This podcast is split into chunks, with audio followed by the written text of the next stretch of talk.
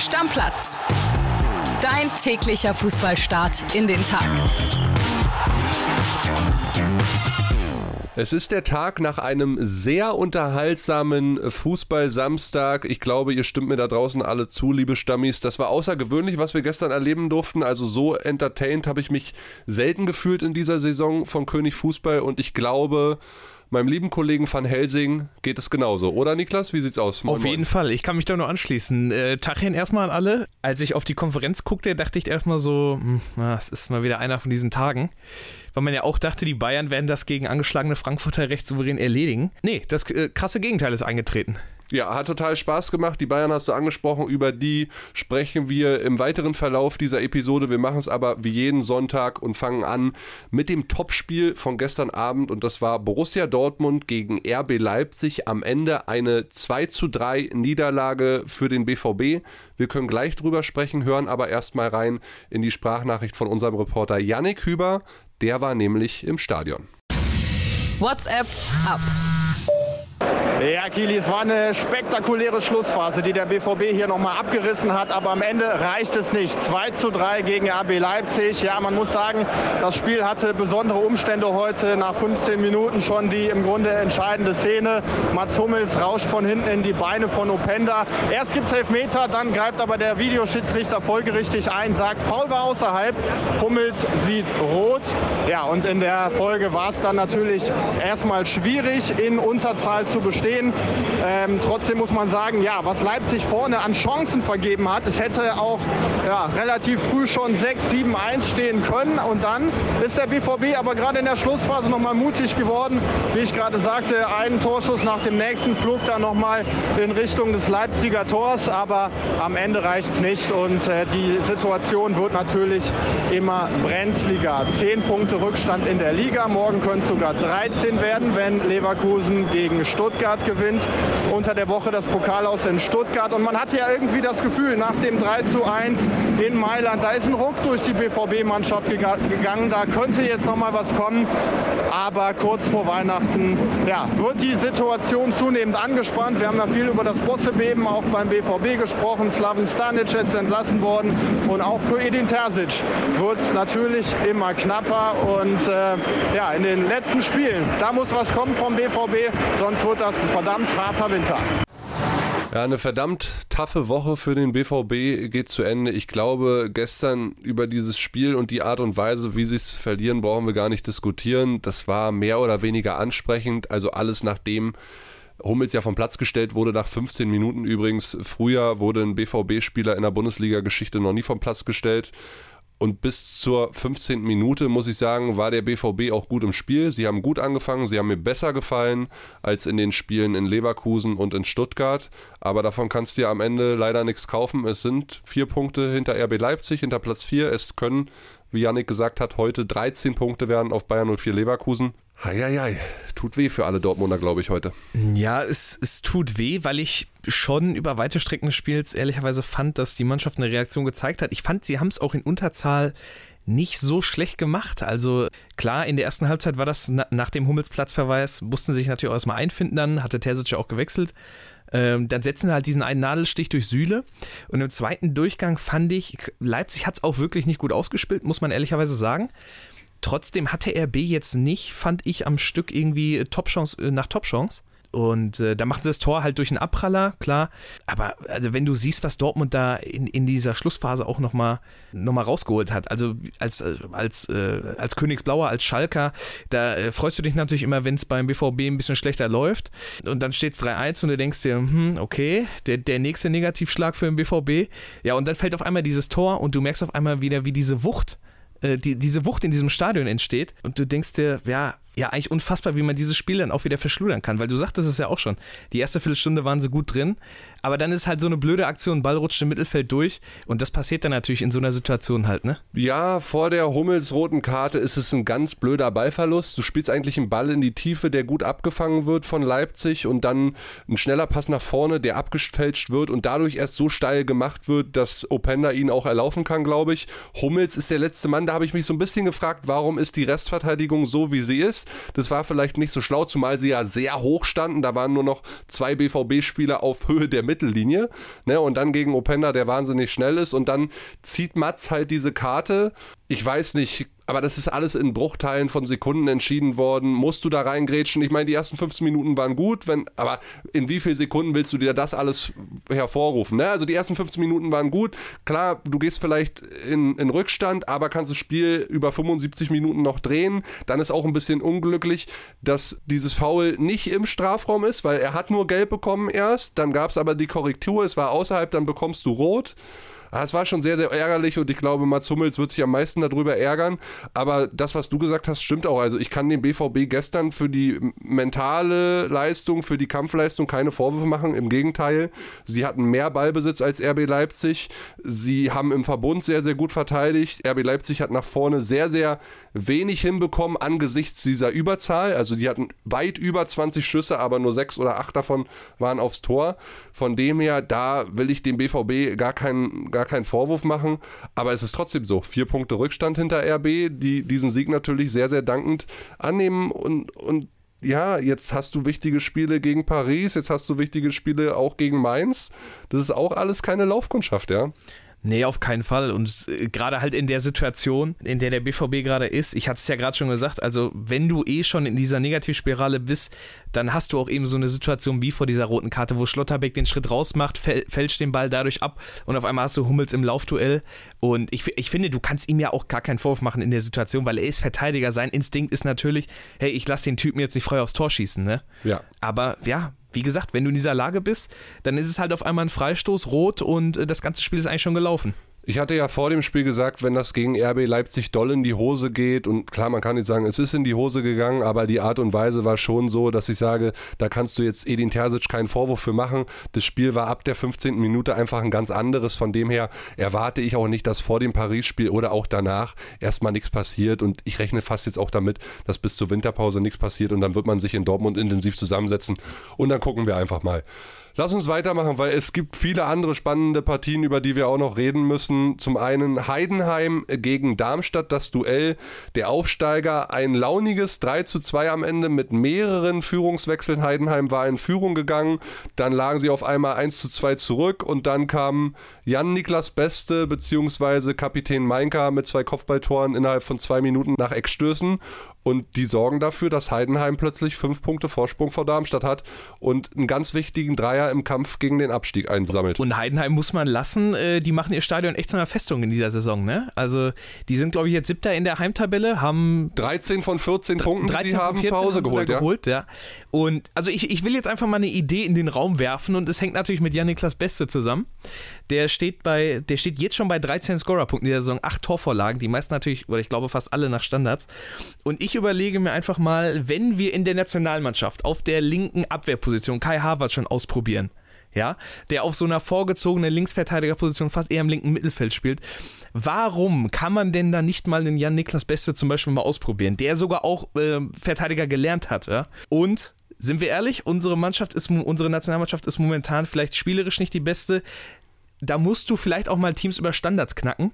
Und in Deutschland gibt es momentan keinen besseren Standardschützen als Janiklas Beste. Das ist Fakt, da lasse ich nicht mit mir diskutieren. Nee, so. da würde ich auch gar nicht mit dir diskutieren, weil ich glaube, er hat mittlerweile fast zehn Scorerpunkte nach Freistößen, Ecken, nach ruhenden Bällen erzielt.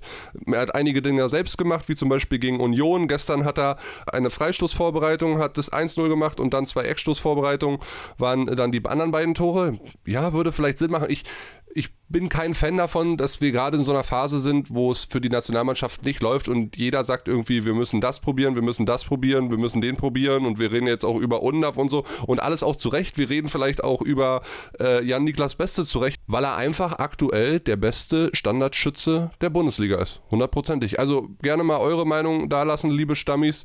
Und wir gucken jetzt beide einmal auf die Partie Wolfsburg gegen Freiburg, die am Ende 1 zu 0 ausgeht.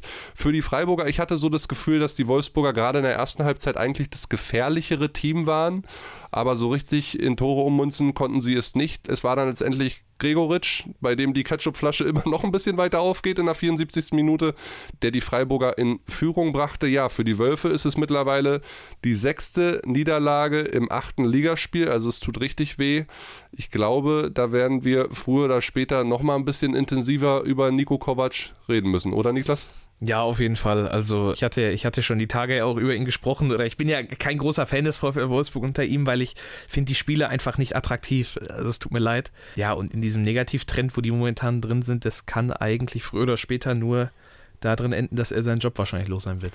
Und bei den Freiburgern muss man wirklich sagen, die können mit 21 Punkten plötzlich wieder nach Europa gucken. Vor zwei, drei Spieltagen hätte das keiner gedacht. Ja, sie sind nur vier Punkte hinterm BVB, also sie können sich wieder nach oben orientieren. Freiburg ist überraschend, weil ich finde, Freiburg spielt, äh, in den vergangenen Spielzeiten hattest du, hattest du Freiburg immer auf dem Zettel? muss man sagen. Also da hatten sie auch immer gute Ergebnisse, gute Spiele. Dies Jahr, finde ich, ist das überhaupt nicht so, wo sie viele 1-0-Siege, viele knappe Siege holen.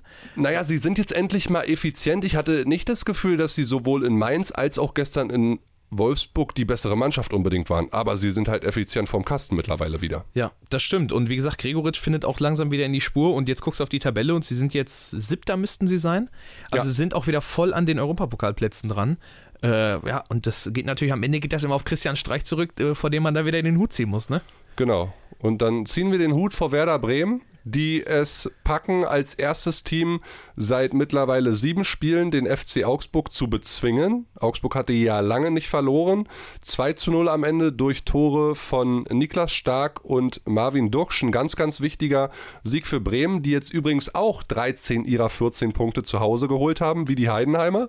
Also Chapeau davor. Und den ersten Sieg einfahren nach vier Sieglosspielen in Folge. Also da ist der Druck ein bisschen runter von Kollege Werner und Albers. André hat mir gestern auch eine Sprachnachricht geschickt, der war auch ganz gesegnet von diesem Sieg. Ja, wollte ich gerade sagen, der hat ja wahrscheinlich auch eine erleichterte Sprachnachricht geschickt, hoffe ich doch. Ja, hundertprozentig. Der war sehr erleichtert, der hat gesagt, für meine Werderaner und deine Unioner geht's ab jetzt nur noch bergauf und damit sind wir auch schon beim Stichwort.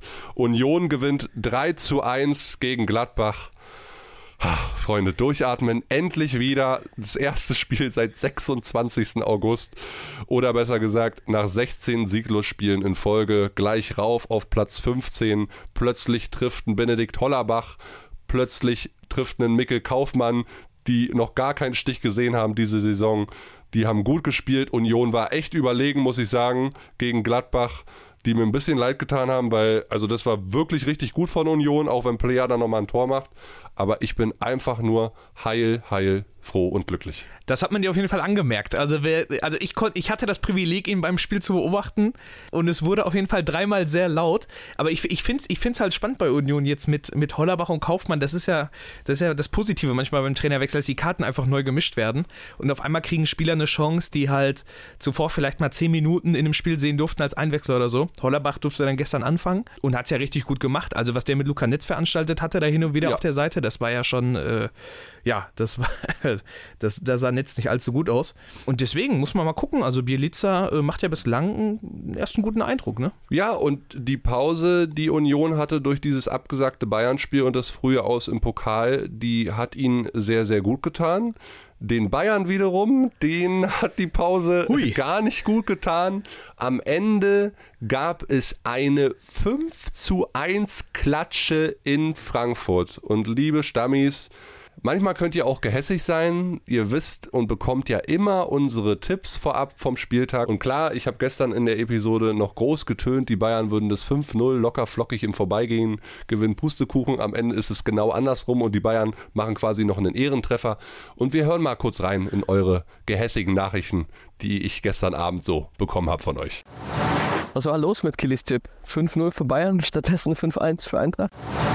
Ich erinnere mich gerade an euren Tipp heute Morgen. Äh, wie hattet ihr Frankfurt Bayern getippt? War Kredi, das war wohl die 5 für Bayern, ne? Alles gut. Das tippt ja auch mal nicht immer richtig, ne? Das ist ja völlig normal, alles gut, ne? Genau, ihr tippt auch nicht immer richtig. Ich in diesem Fall auch meilenweit vorbeigesegelt. Und Niklas, wir sprechen gleich über die Partie, aber lass uns kurz einmal reinhören. Nico Linner war aus Bayern-Sicht im Stadion und hat als Reporter dieses Spiel beobachtet. Da können wir auch gerne einmal reinhören völlige Fassungslosigkeit hier in Frankfurt. Es ist tatsächlich das passiert, was auf der Anzeigetafel steht. Die Bayern gehen hier mit 1 zu 5 unter. Völliges Totalversagen der Stars von Thomas Tuchel, angefangen bei der Abwehr. Äh, Bildnote 6 für alle, äh, angefangen bei Upamecano, bei Kim, Masraui. Eine Aneinanderreihung irrster individueller Fehler. Dann erlaubte sich auch noch äh, Manuel Neuer einen Patzer beim zweiten Gegentreffer. Wie gesagt, unerklärlich das Ganze, weil Thomas Tuchel vor der Partie genau davor gewarnt hatte. Er sagte mit Blick auf das verschobene Spiel Union, er wolle die Spannung hochhalten, er wollte Aggressivität im Training und er wolle verhindern, dass seine Mannschaft einschläft. Genau das ist passiert und das in einer Art und Weise, wie wir es vom FC Bayern noch nie gesehen haben unter Thomas. Hier hören im Stadion äh, völlige Begeisterung bei den Eintracht-Fans, bei Bayern. Die versammeln sich gerade vor ihrer Kurve, entschuldigen sich für diesen Auftritt. Dazu werden die Stars dann auch morgen Zeit haben, denn morgen öffentliches Training. Da gibt es einiges gut zu machen für dieses Debakel vor den Augen von Uli Hoeneß. Ja, Nico hat es angesprochen, die Worte, die Thomas Tuchel vor diesem Spiel auf der PK abgegeben hat und Florian Witte, unser Podcast-Papa, der hat sich auch nochmal lustig gemacht gestern in der Folge darüber. Ja, diese ganzen Warnungen und so, das muss er natürlich machen. Aber er hatte recht. Ich meine, das war ein absolut bodenloser Auftritt von Bayern München. Die haben sich herspielen lassen. Eintracht Frankfurt ist 10 Kilometer, 10 Kilometer mehr gelaufen als Bayern München. Der Kimmich, der wusste gar nicht, wo er ist. Upamecano hat einen Knoten in die Beine gespielt bekommen. Masraui ist mitgetrabt. Der hat Begleitservice gemacht bei den Toren von Ibimbe. Also, Halleluja, war das eine desolate Bayern-Leistung. So gut die Saison bis hierhin auch gelaufen ist, jetzt müssen sie sagen, nach diesem Spieltag, wenn Leverkusen heute gewinnt, sind sechs Punkte Rückstand auf Leverkusen. Halleluja. Also Bayern München, bei aller Liebe, das war eine bodenlose Leistung. Das war, äh, das war, da trifft das Wort bodenlos wirklich zu. Du hast das Spiel äh, geschrieben? Ich, ja, ich, ich habe es geschrieben, habe es mir dementsprechend logischerweise auch komplett reingezogen. Ja, also zuerst möchte ich mal sagen, diese Pause, die da ja auch thematisiert wurde, die sie jetzt hatten durch, das, durch die Union-Absage, das darf in keiner Welt darf das eine Ausrede sein oder eine Entschuldigung, weil du musst dich mal irgendwann entscheiden, ob du immer den, den Spielplan kritisierst, dass alles so eng getaktet ist und oh, die englischen Wochen sind so schlimm. Äh, und auf einmal, wenn du dann neun Tage Pause hast, das ist auch schlimm und du musst die Spannung irgendwie hochhalten. Also das, das, das kann einfach nicht sein. Das darf so eine Leistung niemals entschuldigen. Und also die Bayern-Abwehr, ich glaube, ich habe noch nie so eine desolate Bayern-Defensive gesehen wie da gestern. Also vor allem die rechte Abwehrseite, ich bin mir ziemlich sicher, vier von fünf Toren, drei von fünf Toren sind über diese Seite gefallen. Masraoui, also da kannst du eigentlich nichts zu sagen. Nico hat es ja schon gesagt, also alle Verteidiger kriegen da hinten eine 6 vollkommen zurecht. Also da fehlen einem ehrlicherweise die Worte und äh, vielleicht, um, um, um mal aus der Frankfurter Perspektive dann zu sprechen, für die ist es natürlich überragend, weil das ist so ein Ereignis, das kommt wirklich aus dem Nichts. Zwei Ligapleiten in Folge, dieser Brückenpleite, die sie jetzt hatten, du hast eine verletzten Misere und auf einmal... Saloniki hast du auch verloren. Sa Saloniki hast du auch verloren, auf einmal schießt du die beiden aus dem Nichts 5-1 ab. Götze überragend, Ibimbe überragend, Mamouche, den ich seit Wochen überragend finde, auch wieder bombastisch. Also ein Ergebnis, das kann dich jetzt beflügeln für die nächsten Wochen. Ja, also die Bayern haben wirklich eine Trachtprügel bekommen von der Eintracht. Wahnsinn. Äh, mir fehlen da immer noch so ein bisschen die Worte für. Und natürlich darf es niemals eine Ausrede sein. Ich meine, alle beschweren sich immer über den engen Spielplan, dann hast du mal Pause, kannst durchschnaufen. Aber Lothar Matthäus hat es im Vorfeld des Topspiels dann auch gesagt, den Bayern ist der Rhythmus abhanden gekommen. Ja, kann alles gut und schön sein. Aber bei Eintracht Frankfurt und nichts gegen die Eintracht oder so, ja, aber die waren ja wirklich von Selbstbewusstsein her arg gebeutelt die letzten Tage. Sich da so vorführen zu lassen und die ja so stark zu machen, äh, der absolute Wahnsinn. Die Bayern haben schon mal 5-1 1 verloren in Frankfurt, gar nicht so lange her. November 2019 war es. Danach wurde der Trainer gewechselt, aber sie haben dann am Ende auch das Triple geholt, unser Hansi Flick. Ich glaube, wir sind uns einig, da wird jetzt kein Trainerwechsel oder sowas passieren. Aber auch Thomas Tuchel muss sich arg hinterfragen. Ich meine, das war eine der höchsten Niederlagen seiner Trainerkarriere. Er hat mal mit Dortmund 1-5 gegen Bayern verloren. Er hat mal mit Mainz 0-4 gegen Hoffenheim verloren, aber mehr als vier Tore Unterschied waren es nie. Die waren es auch jetzt. Und die Bayern, Halleluja, müssen sich aber warm anziehen die nächsten Tage. Ja, also ich frage mich auch nochmal, ich, ich möchte auch nochmal auf diesen Matthäus-Punkt da zurückkommen, so diese, diese Sache des Rhythmuses. Also es gibt trotz aller englischen Wochen, gibt es auch immer noch Wochen, wo es teilweise sieben Tage Pause gibt. Das ist jetzt nicht so ein Riesenunterschied zu neun Tagen Pause, die sie jetzt hatten. Und auch wenn sie mal dann eine Woche Pause zwischen den Spielen haben, ist es ja nicht so, dass sie dann nach dem Ende dieser Woche komplett desolat auftreten, so wie es jetzt war. Also selbst wenn sie keinen Rhythmus hatten, dann, dann kann das mal passieren eine Halbzeit lang, dass du Rhythmus aufbauen musst. Aber du darfst dich nicht so abschlachten lassen wie die in der ersten Halbzeit. Also das kann niemals der Anspruch eines FC Bayern sein, die auf allen drei Hochzeiten wirklich mittanzen wollen. Weil, also, naja, sie tanzen ja nur noch auf zwei. Äh, sie wollen auf drei mittanzen. Ja, ja. Tanzen nur auf zwei, hast du natürlich vollkommen recht. Ähm, aber also so brauchst du äh, in Sachen Champions League, also brauchst du gar nicht an große Sachen denken, weil da lachen sich die, die, die Peps der Welt, die lachen sich kaputt darüber. Ja, das stimmt. Es gab noch große Kritik vor allen Dingen auch an einem Spieler, der ist Josua Kimmich und wir wollen mal reinhören in eine Sprachnachricht eines Stammis. Das war ein kleiner Schmunzler, den möchte ich euch nicht vorenthalten.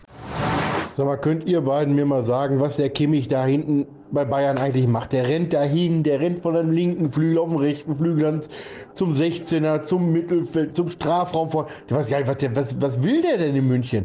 Mein Gott, der soll die Trikots waschen, der geht mir langsam voll auf den Sack.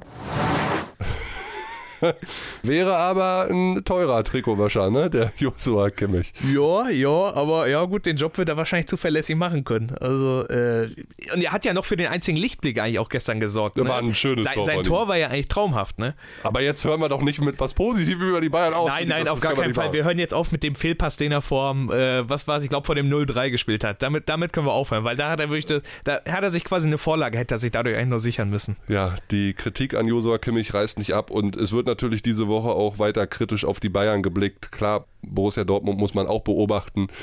Es wird eine spannende Woche, die uns bevorsteht, wieder mit viel Champions League Fußball auch. Also bleibt dabei, liebe Stammis, bleibt uns treu und lasst ein Like oder einen Daumen oder was auch immer, einen netten Kommentar da auf der Podcast-Plattform eurer Wahl. Und damit würde ich sagen, Deckel drauf für heute. Danke Van Helsing und wir hören uns morgen wieder, liebe Stammis. Damit André. Ciao, ciao. Tschö.